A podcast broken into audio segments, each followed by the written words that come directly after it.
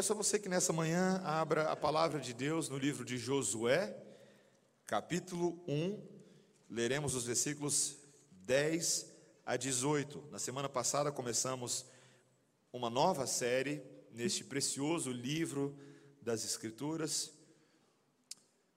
O nosso primeiro sermão teve o título Coragem para Seguir em Frente, parte 1, e hoje é a parte número 2.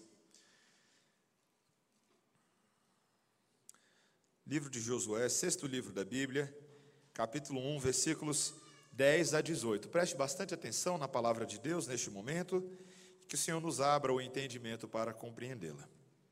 Diz assim: Então deu Josué ordem aos príncipes do povo, dizendo: Passai pelo meio do arraial e ordenai ao povo, dizendo: Provede-vos de comida, porque dentro de três dias passareis este Jordão, para que entreis na terra que vos dá o Senhor vosso Deus para a possuirdes. Falou Josué aos Rubenitas e aos Gaditas e à meia tribo de Manassés, dizendo: Lembrai-vos do que vos ordenou Moisés, servo do Senhor, dizendo: O Senhor vosso Deus vos concede descanso e vos dá esta terra. Vossas mulheres, vossos meninos e vosso gado fiquem na terra que Moisés vos deu deste lado do Jordão. Porém, vós, todos os valentes, passareis armados na frente de vossos irmãos e os ajudareis, até que o Senhor conceda descanso a vossos irmãos, como a vós outros, e eles também tomem posse da terra que o Senhor vosso Deus lhes dá. Então tornareis a terra da vossa herança, e possuireis a que vos deu Moisés, servo do Senhor, deste lado do Jordão, para o nascente do sol. Então responderam a Josué, dizendo: Tudo quanto nos ordenaste faremos, e aonde quer que nos enviares, iremos. Como em tudo obedecemos a Moisés, assim obedeceremos a ti. Tão somente seja o Senhor teu Deus contigo, como foi com Moisés. Todo homem que se rebelar contra as tuas ordens e não obedecer às tuas palavras em tudo quanto lhe ordenares, será morto. Tão somente ser forte e corajoso. Essa é a palavra do Senhor. Vamos orar mais uma vez? Precioso Deus, como é bom podermos estar diante deste livro santo, deste livro que é a voz de Deus para nós nesta manhã. Dá-nos condições, Senhor, de termos os nossos corações reaquecidos pela esperança da tua palavra. Que venhamos a entender o mundo como ele verdadeiramente é, pela ótica de Deus, e que isso nos seja o bem mais precioso de todos. Que abandonemos o engano e migremos para a verdade. É o que te pedimos em nome de Jesus. Amém. Sabemos que existem pessoas ah, que se gabam de serem muito boas em jogos de tabuleiro. Talvez você seja um desses, que nem a minha esposa, que é competitiva até quando é jogo de tabuleiro. E um dos mais famosos de todos os tempos, se você é realmente um fã de jogos de tabuleiros, é um jogo de três letrinhas chamado War. Já jogou War antes? War é um desses jogos que consiste em conquistar países e continentes, de acordo com objetivos específicos que são distribuídos ah, nas cartas ah, de objetivos entre os jogadores. Então você tem que conquistar talvez a Oceania, ou você tem que destruir todos os exércitos do seu inimigo. E quem já jogou sabe que não adianta você sair por aí atacando para todos os lados, pois é um jogo de estratégia. Você precisa pensar antes de agir. Você precisa considerar os objetivos dos seus adversários. Você precisa movimentar os seus exércitos da maneira mais sábia possível, com o propósito de alcançar as suas metas e assim poder tirar um pouco com a cara dos seus amigos.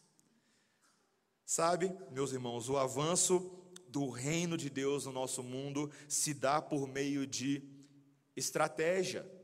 É uma estratégia na qual o nosso Deus é o grande estrategista, o grande general, e ele possui um plano infalível para que seus eleitos sejam herdeiros das promessas celestiais. Mas eu e você, neste exato momento, estamos no meio desta batalha, tentando entender o nosso espaço e a nossa função à luz daquilo que Deus deseja realizar no nosso mundo. E para que nós sejamos soldados efetivos nas mãos do grande general, nós precisamos compreender o plano. Nós precisamos entender exatamente o que ele está fazendo e também quais etapas cabem a nós. Aquilo que nós fazemos como parte do plano para de fato sermos úteis nas mãos de Deus e abençoados nesta batalha tão desafiadora. Esse texto que nós estamos lendo hoje em Josué introduz as estratégias de Deus para a vida do povo. Estratégias que têm um valor contemporâneo para nós e os princípios aqui contidos são preciosos. A ideia é como pode a estratégia para o exército do Senhor funcionar. E quatro coisas nós veremos aqui. A primeira coisa é que nós precisamos de um general que comunica bem as instruções aos líderes. Depois veremos um general que encoraja seu exército com descanso. Vemos também um general que avança com seus principais guerreiros. E vemos também um general que espera do seu exército pronta submissão. São essas quatro coisas que nós vamos ver. Primeiro, vamos ver como o nosso comandante comunica as instruções para os líderes. Versículo 10. Então deu ordem Josué aos príncipes do povo. Logo após ter sido estabelecido por Deus como líder dos israelitas e ordenado para esta função em lugar de Moisés, Josué parte para ação. Ele assume o seu posto, ele começa a repassar para os líderes, os príncipes, os cabeças dos clãs e das famílias do povo, aquilo que Deus ordenou que eles fizessem. E Josué tem a sua atitude de coragem e firmeza, como Deus havia aconselhado que ele fizesse. Essa instrução era uma instrução preparatória, tratava de abastecer o povo, os israelitas, com a provisão adequada para a jornada de três dias de entrada na terra prometida. E o comandante deste exército, Josué, agora passa primeiro essa instrução aos líderes para que assim os líderes possam repassar as instruções para outras pessoas. O objetivo é a entrada na terra prometida, mas tem que ter um fluxo, tem que ter uma hierarquia. Esse é um ensino importante para nós nessa manhã, meus irmãos. A maneira como ah, Deus faz as coisas. Uma vez eu estava conversando com um amigo e ele me disse que ele ah, pertencia a uma igreja que não tinha pastores. Eu falei, que coisa interessante, como é que funciona isso? Ele falou, não, todo mundo pode falar qualquer coisa e todo mundo tem que aceitar tudo. Falei, é mesmo? Como é que funciona isso? e aí, à medida que ele foi começando a explicar, eu falei assim, é, é um pouquinho complicado isso aí, né? Por que, que Deus estrutura da forma como ele faz? Por que, que ele coloca pastores, presbíteros, diáconos na vida da igreja? Porque essa ordem reflete o governo estruturado de Deus sobre as nossas vidas. Deus é o nosso general, mas para que nós possamos ser adequadamente alimentados para herdar as promessas de Deus, Deus repassa as ordens por meio de pessoas ordenadas, estabelecidas e autorizadas a falar em nome de Deus. Josué tinha esta função a função de pastorear o rebanho de Deus. E ele passa a ordem de Deus para outros pastores, outros líderes, outros cabeças, que por sua vez passam para outros líderes, porque o povo de Deus era imenso e assim a ordem de Deus vai sendo mantida. A igreja do Senhor é estruturada assim, meus irmãos. Existe uma estrutura interna, um fluxo que governa as nossas vidas, e a função dos líderes é transmitir precisamente as instruções da parte de Deus. Se os líderes começam a inventar muita moda, o povo não se prepara para fazer aquilo que Deus quer que eles façam. Veja, um dos grandes problemas que tem acontecido nos nossos dias é que esses púlpitos têm se transformado em espaços para psicologia, para achismos pessoais, para insights de blogs de pastores, mas não necessariamente para que a palavra de Deus seja comunicada fielmente. O ensino da sã doutrina é um pré-requisito para aqueles que se acham vocacionados. A capacidade de ensinar bem, este é o alimento que de fato sustenta os peregrinos rumo à terra prometida. Essa era a primeira coisa que nós tínhamos para ver. Deus comunica instruções claras e elas devem ser abraçadas de forma clara. Mas Deus também encoraja esse povo com promessas de descanso e alívio. Veja a partir do versículo 12, ele diz: Falou Josué aos Rubenitas e aos Gaditas e à meia tribo de Manassés, dizendo: Lembrai-vos do que vos ordenou Moisés, servo do Senhor, dizendo: O Senhor vosso Deus vos concede descanso e vos dá esta terra. No meio das instruções ali, existe um lembrete, um importante lembrete, um, uma exclamação piscando, algo que Josué resgata daquilo que foi falado por Moisés no passado, o líder anterior, e agora é transmitido às tribos. E esse lembrete importante é de que o alvo da dádiva da terra prometida é referido como um descanso. Um descanso.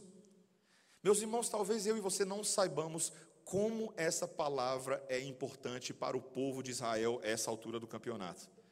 Esse povo estava precisando descansar. Eles estavam há 40 anos andando no deserto por causa do pecado deles. Estavam cansados de uma jornada cheia de problemas. E que os líderes se rebelaram contra Moisés, o povo se rebelou contra os seus líderes e contra Moisés. O pecado deles levou à punição da parte de Deus, eles foram perseguidos pelos seus inimigos enquanto estavam saindo do Egito, desde o Egito, com aquela perseguição dos cavaleiros e dos carros de Faraó. Este povo estava precisando de um verdadeiro descanso. Descanso é importante, não é, gente? Eu não sei se você está tendo a oportunidade de tirar férias nesse início de ano ou final de ano, mas muitas vezes nós trabalhamos para ter férias. E é verdade. Pausas são importantes. Mas que coisa interessante. Esse descanso do povo de Israel, ele não pode ser compreendido apenas como uma paradinha para tomar uma água, um pulo ali no bebedouro, ou quem sabe descansar 15 minutinhos numa rede. Esse descanso de Israel é um conceito bíblico muito mais amplo do que meramente o descanso físico temporário. Era uma condição espiritual que vinculava a promessa dessa terra prometida aos propósitos de Deus na sua criação. Quando nós pensamos, por exemplo, naquilo que acontece em Gênesis capítulo 1 a capítulo 3, nós vemos ali um Deus que trabalha para criar o mundo em seis dias, mas ao sétimo dia ele descansou. Que conceito interessante. Esse veio a se tornar um entendimento que influenciou a lei cerimonial dos israelitas, quando Moisés, por ocasião do Monte Sinai, transmite o quarto mandamento aos israelitas, dizendo: Lembra-te do dia de sábado para o santificar. Seis dias trabalharás e farás toda a tua obra, mas o sétimo dia é o sábado do Senhor, teu Deus. Não farás nenhum trabalho. Claro que no Novo Testamento esse dia é alterado para o domingo, em função da ressurreição de Cristo, mas o seu princípio é mantido. O domingo é o dia do descanso no Senhor. Nós descansamos em Deus. Este significado aponta para algo que não é apenas o agora, mas é também o nosso futuro. Esse texto que nós lemos agora em Hebreus 4, na leitura alternada do nosso culto, ele traz uma menção muito importante sobre a, a, explicação do significado do que está acontecendo aqui. Ele diz: preste atenção, Hebreus 4, versículo 8. Ora, se Josué lhes houvesse dado de fato o descanso, não falaria posteriormente a respeito de um outro dia Portanto, resta ainda um repouso para o povo de Deus, porque aquele que entrou no descanso de Deus, também ele mesmo descansou de suas obras, como Deus das suas. Existe um descanso escatológico, futuro e eterno, que é reservado para aqueles que, diz, que agora terão um alívio das suas obras terrenas é o estar na presença de Deus e de fato descansarmos dos fardos deste mundo. Essa é a grande promessa de descanso que orienta as nossas vidas. Quando eu e você pensamos sobre ah, o domingo como um dia de descanso, é claro que nós estamos falando também disso que a Bíblia diz, que nós devemos ah, nos aliviar dos nossos afazeres terrenos, tudo aquilo que você faz no resto da semana, estudar para cursinho, o seu trabalho incansável, uma série de coisas, você deveria dar uma pausa no domingo. Porque este dia é dedicado agora a descansar em Deus, nas coisas de Deus. Talvez alguns pensem assim: ah, domingo é dia de descanso, então eu não vou à igreja. Não é o que muita gente pensa? Preciso descansar, pastor. Trabalhei a semana toda. Vou na igreja domingo de manhã, vou na igreja domingo à noite, duas vezes. Não, eu quero descansar. Mas mal percebemos que quando estamos no ajuntamento solene do povo de Deus, somos aqui lembrados do verdadeiro descanso. Quando estamos entre nossos irmãos é que de fato descansamos das nossas obras terrenas é na comunhão dos santos, é no refrigério e no bálsamo que cada um de nós tem para compartilhar com o outro, que nos lembramos do descanso de Deus, do descanso eterno, da Jerusalém celestial, de que um dia estaremos todos lá, juntinhos, cantando cumbaiá na presença de Deus. Será tão bom. Queridos, como é precioso, como é precioso, é o oposto daquilo que muitas pessoas pensam. E você percebeu um detalhe, talvez você não tenha percebido um detalhe que ele fala no versículo 12. Veja o que, ele diz no versículo 12 aí de Josué, capítulo 1. Ele diz que ah, Josué falou aos Rubenitas e aos Gaditas e à meia tribo de Manassés. O que, que isso aqui tem a ver? Por que, que Josué falou essas instruções em particular e frisou e enfatizou a essas tribos? Talvez você não se lembre uh, desse detalhe. Mas lá em Números 32, nós ficamos sabendo que essas tribos já haviam recebido uma porção de terras a leste do rio Jordão. Num primeiro momento, quando eles fizeram esse pedido, Moisés suspeitava que eles estavam se rebelando contra a promessa da terra prometida de Deus que ainda viria. E ali foi um momento de muita tensão na vida de Israel, quando essas tribos preferiram ficar com essas terras. Mas tanto lá em número 32 quanto aqui, nós somos lembrados de que Deus queria que todo o povo entrasse na terra prometida, inclusive aqueles que pareciam estar satisfeitos com bênçãos menores. Meus irmãos, como essa imagem é importante para nós? Muitas vezes, nós no meio do povo de Deus teremos pessoas que estarão satisfeitas com descanso terreno com bênçãos menores, que não pensam de fato no descanso maior que Deus provê para nós na Sua presença eterna. Pessoas que se movem pelas circunstâncias, que se satisfazem com pouco. Nem todo mundo na igreja tem a maturidade espiritual para entender que o domingo é o verdadeiro dia do descanso na presença de Deus. Mas sabe de uma coisa? A promessa é para eles também. E nós, como igreja, temos uma vocação, uma convocação da parte de Deus, de nos encorajarmos uns aos outros nesse descanso da terra prometida, de nos instruirmos melhor, de amadurecermos o nosso conhecimento. Essa unidade entre os mais maduros e os menos maduros traz edificação para todos, e nós devemos alcançar os menores com essas promessas também. Meus irmãos, Deus nos encoraja com descanso. Deus promete férias para o seu povo, umas férias que a Bahia não pode te oferecer, ou um passeio na Europa não pode te oferecer, ou um pulinho ali em Pirinópolis não pode te oferecer. As férias que o Senhor nos dará são férias verdadeiras. Lá não haverá lágrima, nem pranto, nem dor, nem pecado. Férias verdadeiras em que você não estará preocupada com os afazeres deste mundo no seu WhatsApp. Você estará uma vez por todas aliviado na presença de Jesus. Isso não é bom? Isso não te motiva hoje?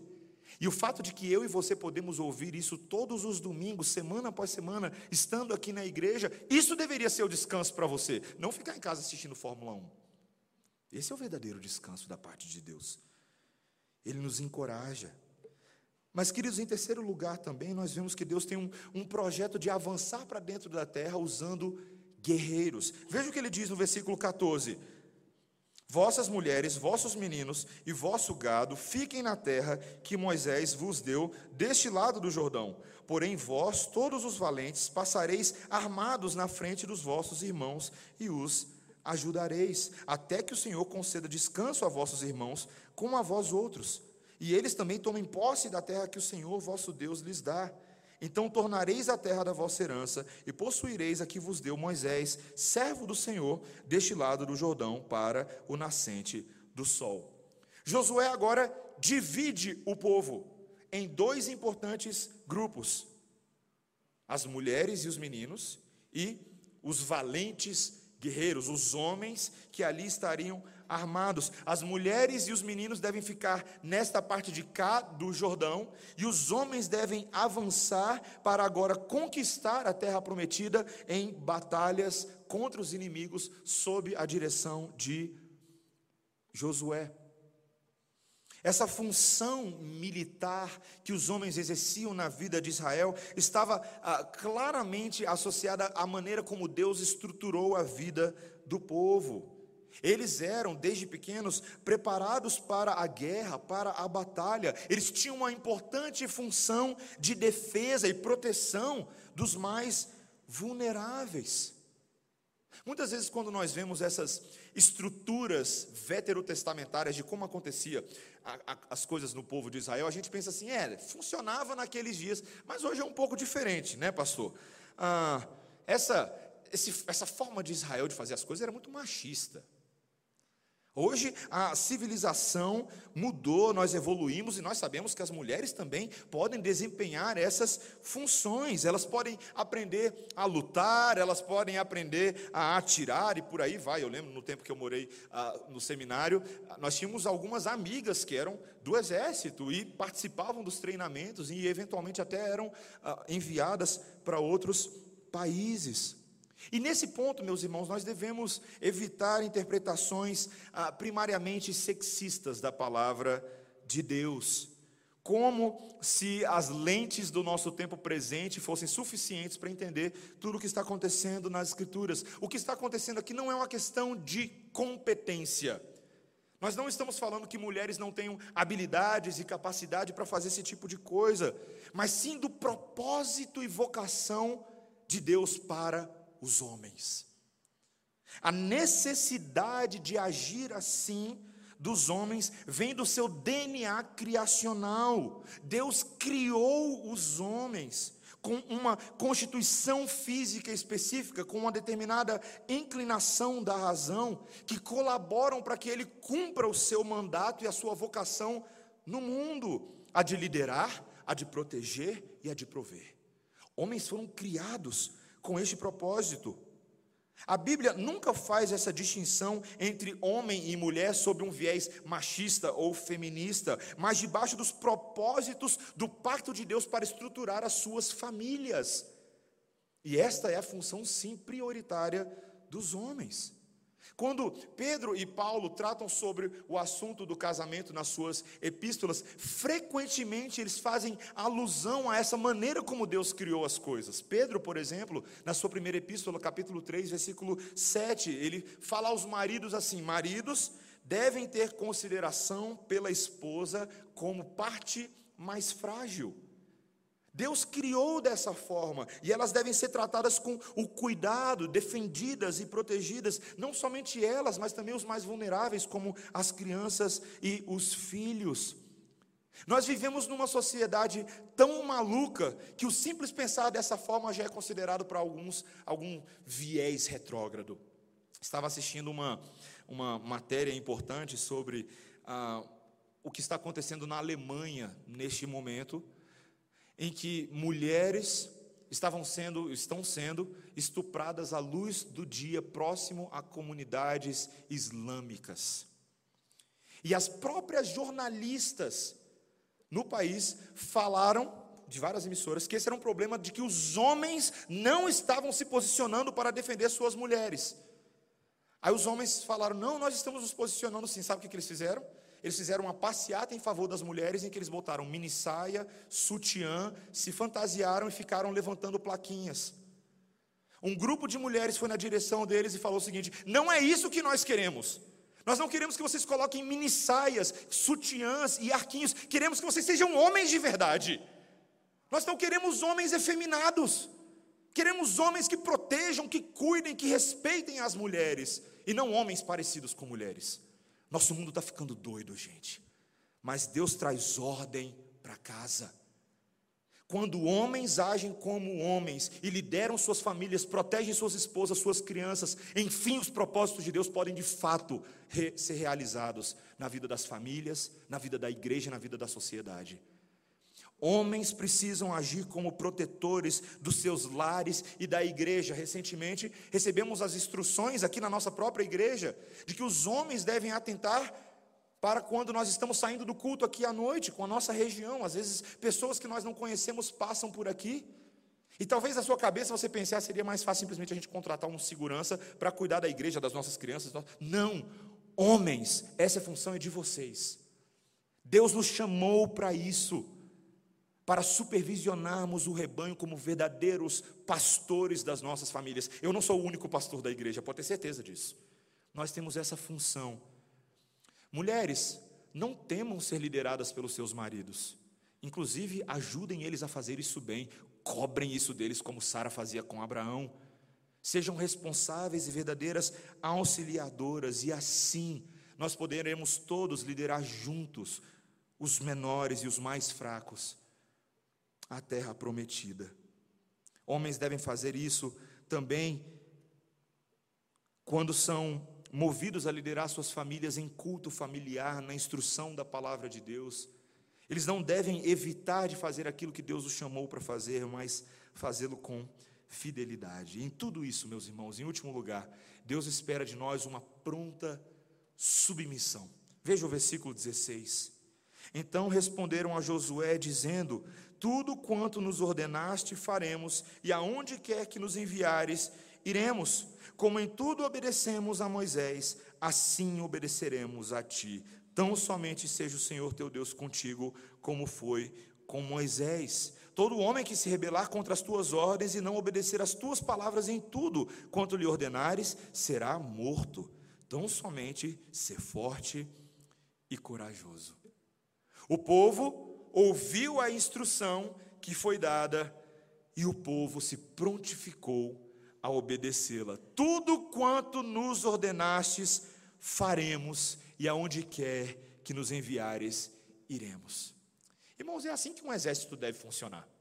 É assim que um povo deve funcionar. Você já imaginou se um comandante distribui uma série de ordens, estratégias e tarefas entre os vários soldados do seu povo, e o povo fala assim: Ih, você não está com nada, você não sabe de nada, rapaz. Você já imaginou? Se você, homens que já passaram aqui pelo, ah, pela convocação ao exército, já imaginou se você fizesse isso no primeiro dia da revista? O general manda você ficar de pé, ou o capitão, ou qualquer que seja que esteja sobre você, e fala assim: fica de pé, vamos, está na hora de trabalhar. Você fala assim: rapaz, você não sabe de nada.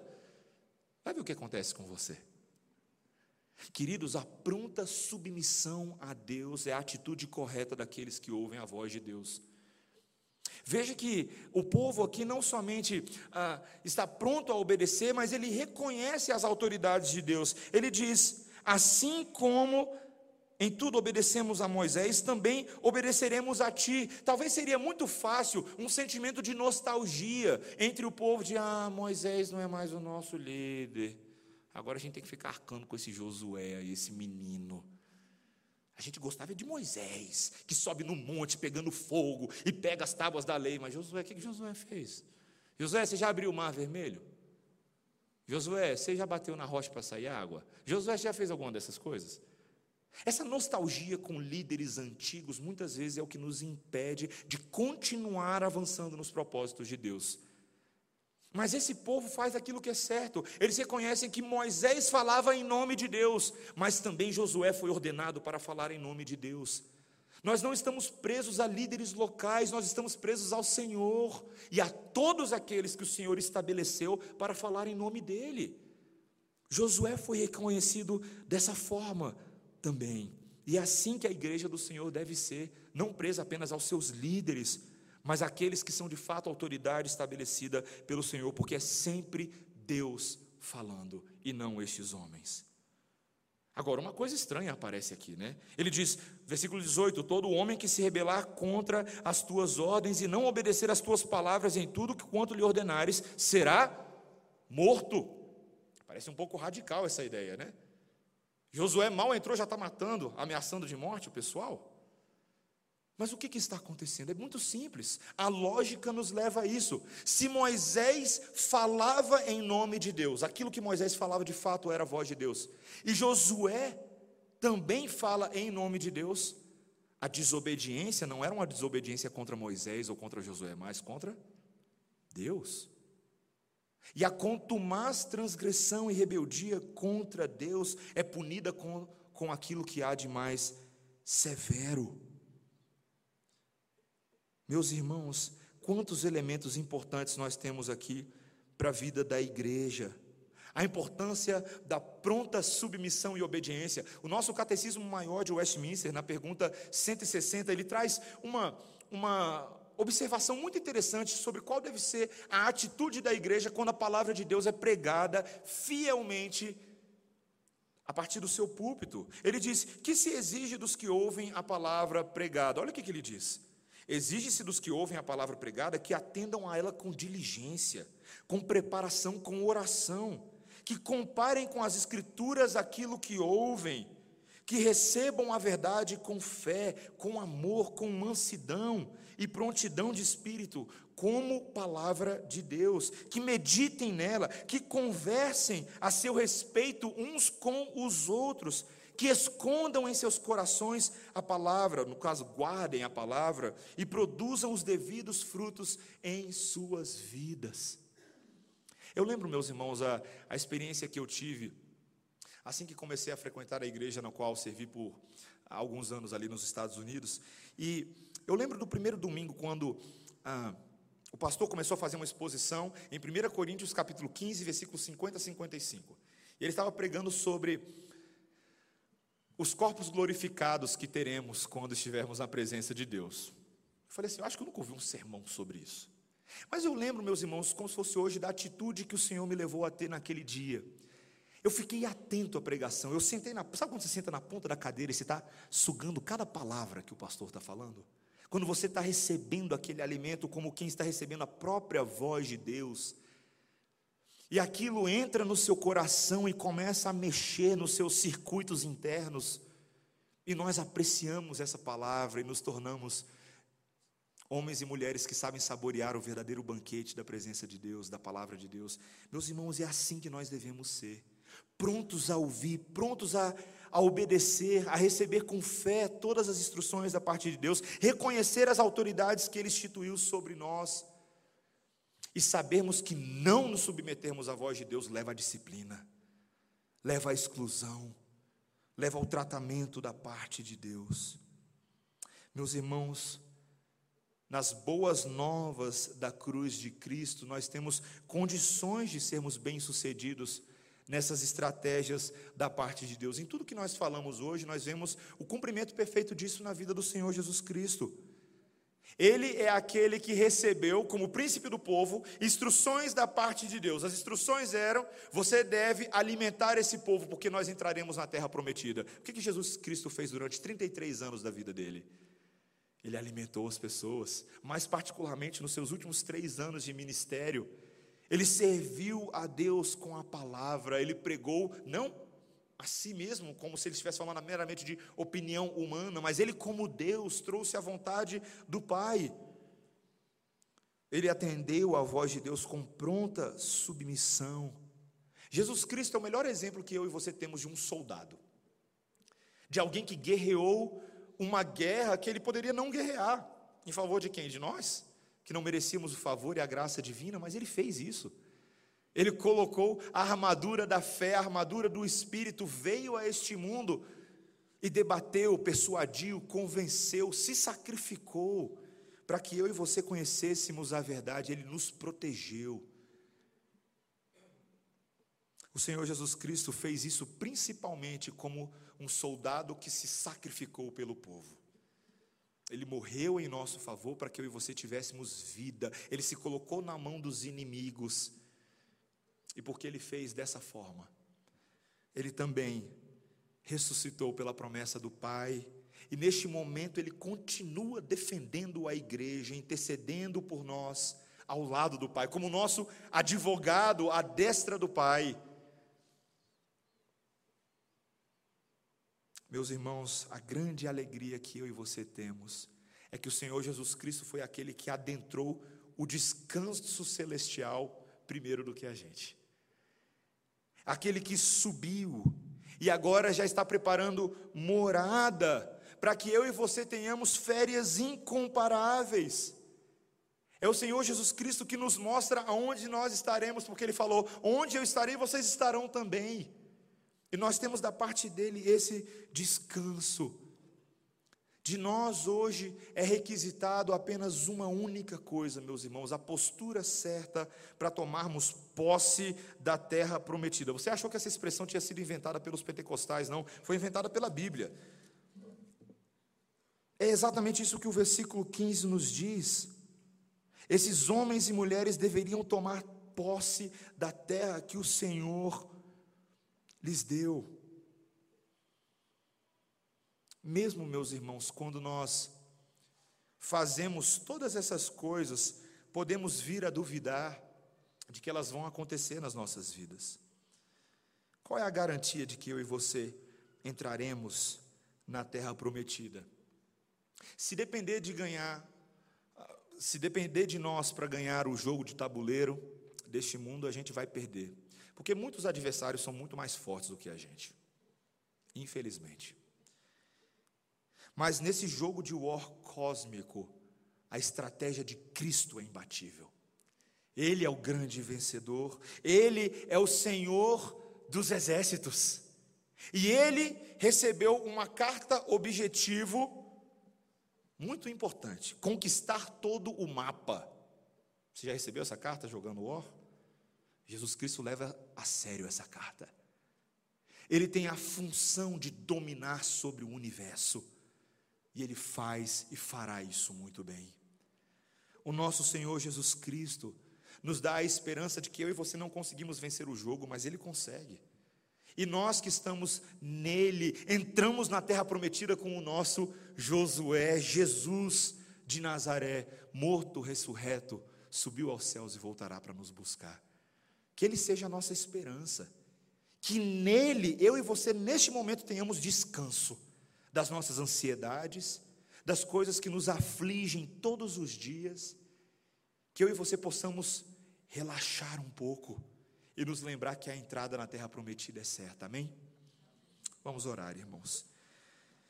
Senhor Deus, obrigado pela obra de Jesus, uma obra, uma estratégia imbatível e incomparável. Outros adversários nesse mundo muitas vezes nos afligem, nos trazem constrangimento ao coração. Somos aflitos por toda sorte de problema, problemas de saúde, problemas de relacionamento o próprio mundo com as suas ideologias e filosofias vãs, Satanás que nunca se cansa de tentar enganar o povo de Deus. Mas, Senhor, obrigado pelo nosso Josué Jesus Cristo. Obrigado pela vitória dele. Dá-nos, Senhor, que sejamos homens e mulheres segundo Cristo, corajosos, cheios de fé, que obedecem prontamente à voz dos nossos líderes, mas, sobretudo, à voz do nosso líder que sejamos prontos, Senhor, a fazer isso. E uma vez nutridos pela palavra, uma vez abastecidos, poderemos eficazmente trilhar a jornada rumo a Canaã celestial.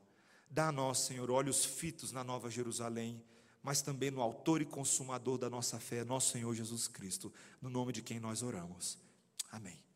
Amém. Vamos ficar de pé, irmãos. Vamos cantar ao nosso Deus maravilhoso.